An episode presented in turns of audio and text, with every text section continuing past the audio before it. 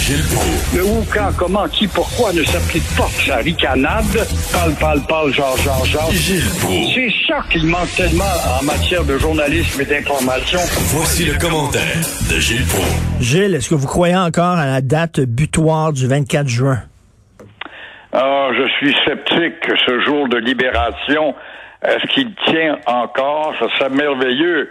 Mais on est en train de nous rendre complètement fous avec tous ces bardassages remplis de contradictions en cette année mortifière. C'est le cas de dire, nous traversons une année mortifière. Et c'est contradictions pour l'école, contradictions pour les gymnases, qu'on appelle gym maintenant. Tu as remarqué que le mot gymnase n'existe plus en passant? C'est aussi une sorte de vaccin, telle sorte, et non, non, moi j'en veux pas, celui-là je le veux, oui, mais on n'en a plus. Et Québec ne vaccine pas assez vite alors que le centre de vaccination de l'Université Laval est vide, faute de clients. Ça s'appelle ne plus savoir où donner la tête et est-ce que la date du 24 juin va tenir? Je ne suis incapable de te répondre là-dessus, mon cher Richard. Il y a des gens qui veulent pas se faire vacciner.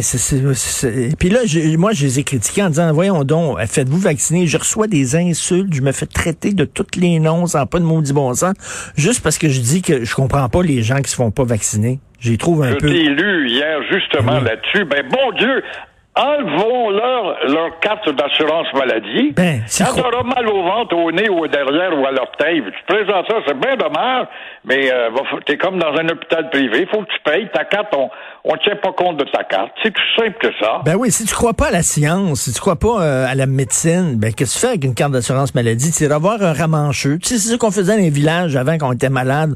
On allait voir le ramancheux, là. Il fera ça. Exactement. Le, bonhomme 7 heures. Bon, alors euh, la Banque Laurentienne, c'était sa rencontre avec les actionnaires. And the new head of the Laurentian Bank, Rania Lelwin, she spoke mostly in English. C'est incroyable. Qu'une banquière ne parle pas français, c'est pas grave. Nous sommes des caves. C'est un peu ça qui se dit, ces gens.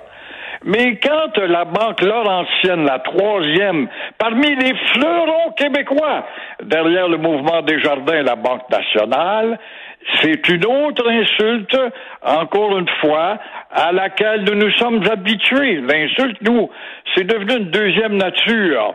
Alors, Rania Lewilin a, a gagne sans doute minimum, minimum 5 millions par année, euh, est nommée en octobre dernier.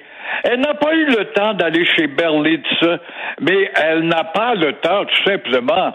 Et euh, comme pour régler le problème, ce que je trouve de plus hypocrite là-dedans, encore une fois, on va nommer, et là je vais utiliser un woke ou une rectitude, je m'en fous de la rectitude, on va nommer un petit nègre blanc Éric Provost, je sais que je choque des oreilles actuellement, mais je suis tanné de me soumettre aux contraintes et à la censure quand t'es pas capable de désigner et savoir ce que c'est que la signification d'un nègre blanc. Alors ce nègre blanc, c'est Éric Provost et qui va rapporter les activités de pour le Québec. Alors, vous voulez encourager la Banque Laurentienne après, avec 43% des portefeuilles qui sont entre les mains des Québécois et d'en faire un fleuron où on se fout éperdument à l'heure du débat linguistique depuis un an, on n'arrête pas de re répéter le débat linguistique, le raffermissement de la langue française. Ces gens-là ne lisent pas les journaux. C'est vrai qu'ils lisent pas le go. Le go est muet comme une carpe là-dedans. Et là, euh, elle, elle réside à Toronto, qu'on dit, et elle, quand elle a eu sa job, elle a eu tout de suite une prime à l'embauche de 700 000 dollars, juste parce qu'elle a signé son contrat tout de suite. 700 000 dollars à part son salaire.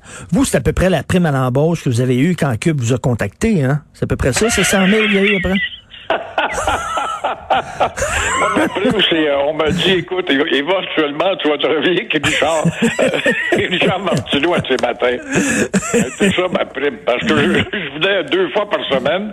Alors, on va te mettre cinq jours avec Richard Martineau. Voilà ta prime. Euh, une bonne nouvelle pour les chevaux du Vieux-Montréal qui tiraient les calèches. Moi, je suis très affectueux à l'égard des animaux et j'aime beaucoup la SPCA qui s'attarde aussi maintenant non seulement les chiens, les chats, mais aussi beaucoup les vaches, le cheptel et les chevaux. Quelle belle nouvelle que d'apprendre, encore une fois, que six anciens équidés, euh, des chevaux de touristes dans le vieux Montréal, sont toujours vivants. Moi, je croyais qu'ils avaient été piqués, ces pauvres bêtes, et pratiquent de la zoothérapie à Vaudreuil au refuge Horsetail. Il y aurait le nom de Horsetail qu'on devrait changer, mais eux aussi n'ont pas entendu parler du débat depuis un an. Mais parmi ceux-là, il y a Rusty. Rusty, j'ai une photo de lui, moi, Richard, dans le vieux Montréal. Il est descendant euh, de la Belgique, Rusty. C'était un costaud, un, cheval de labo, sans doute, le ah beau oui? Rusty il gravitait autour de la place d'Armes, de l'église Notre-Dame dans le Vieux.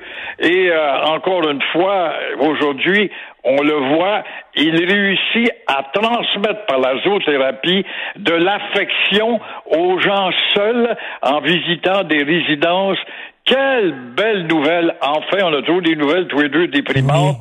Agressive ou à, à, monter dans un rideau, mais là, on s'aperçoit qu'il y a encore du bon. Mais, mais, mais Gilles, moi, moi, la zoothérapie, j'y crois énormément. ça fait du bien d'avoir un animal. C'est vrai, là, de, de, de, flatter un chat, un chien, puis tout ça. Là, il y a des gens qui vont dire que c'est que ça fait. Ça? Non, ça réconforte énormément. Je comprends pas qu'il y en a qui ne voient pas ça. Un chien dans la maison, c'est égayer ta vie, c'est d'avoir quelqu'un qui est toujours de bonne humeur, ce qui n'est pas le cas de ton mari ou je ne sais trop. J'allais dire de ta femme, mais là, il y a trop de féministes à l'écoute. non, non, mais, mais Sophie dirait c'est moi qui bougon, là. Fait que... un chat, un chien, un chat qui sent quand t'es mal, t'es malheureux, puis se colle sur toi. C'est parce qu'il sait, par son intelligence profonde, son sens de l'affection, que tu n'es pas très bien dans ta peau. Si ça s'appelle pas de la zoothérapie, je ne sais pas ce que c'est. Un vous... oiseau qui gazouille dans ton ben appartement oui. tôt le matin, c'est de la joie, ça, c'est de la vie, c'est la nature, c'est la création. C'est un hommage à ce monde animal que nous charcutons. Tout à fait. Et comme disait Jacques Brel, plus je connais l'homme, plus j'aime mon chien. Ah, il avait donc raison. Très belle phrase, merci. Je suis allé sur sa tombe, moi, Jacques Brel. Ah oui. Dans une île de la Polynésie française. Il est à côté de, de Gauguin, ou pas loin. Et puis quand je suis allé visiter, on jouait le disque comme pour attirer l'attention des touristes.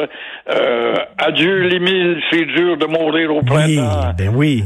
C'est Ah, une c'était- super belle chanson. Et ma blonde va être jalouse parce que c'est une fan finie. Son rêve dans sa vie, là, c'est de voir justement la, la tombe de Jacques Brel en Tahiti. Merci beaucoup, Gilles. On se reparle demain. À demain. Au revoir.